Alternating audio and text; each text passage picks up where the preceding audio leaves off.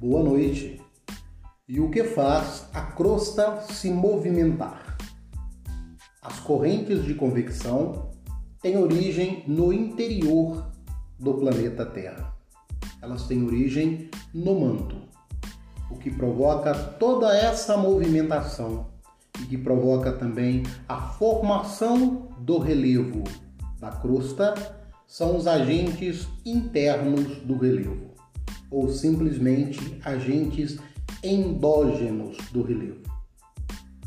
E dentre esses agentes internos está exatamente o movimento das placas tectônicas, ou simplesmente o tectonismo.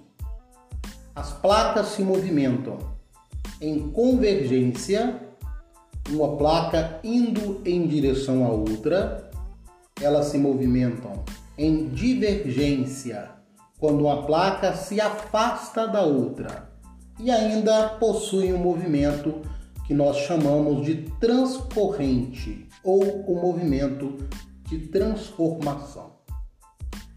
Pois bem, o movimento de divergência, de encontro de placas tectônicas, é o movimento de destruição de uma das placas na América do Sul, a placa sul-americana se encontra de forma violenta com a placa de Nazca na porção oeste da América do Sul, dando origem a um dobramento moderno, a uma cadeia montanhosa jovem que nós conhecemos por cadeia montanhosa dos Andes.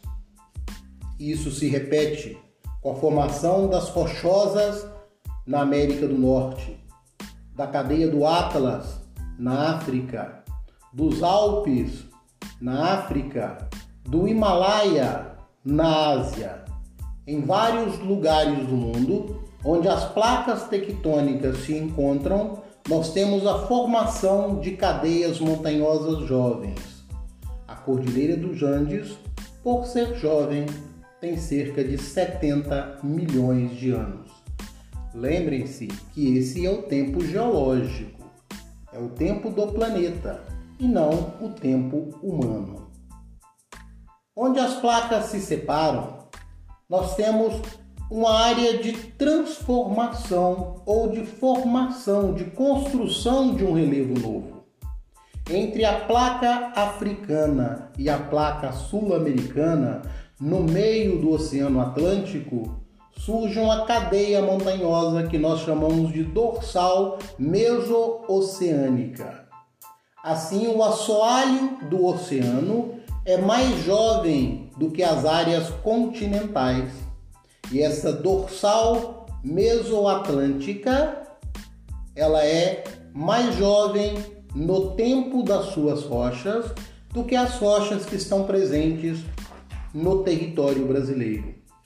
E exatamente nas bordas de encontro e de separação das placas tectônicas é que ocorrem os maiores tremores de terra e a mais intensa atividade vulcânica. E o Brasil? Como fica o Brasil nessa configuração da placa tectônica sul-americana? Nós estamos no meio da placa. A localização intraplaca do território brasileiro faz com que tenhamos uma estabilidade geológica.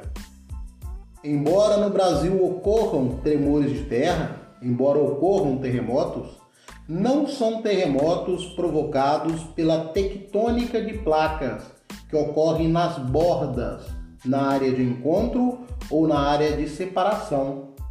Os terremotos que ocorrem no Brasil são provocados por falhas geológicas, por acomodação dessas falhas. São terremotos com uma pequena medição na escala de Richter. A escala de Richter é a que usamos para medir exatamente a dimensão de um tremor de terra a energia liberada pelo tremor de terra. Essa escala vai de zero ao infinito.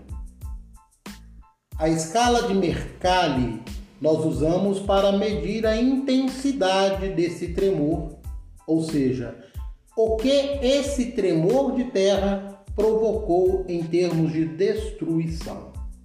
Mas fiquem tranquilos, os tremores que ocorrem no Brasil são tremores de pequena magnitude na escala de Richter e de pequena intensidade na escala de Mercalli. Falaremos no próximo episódio sobre os outros movimentos da crosta.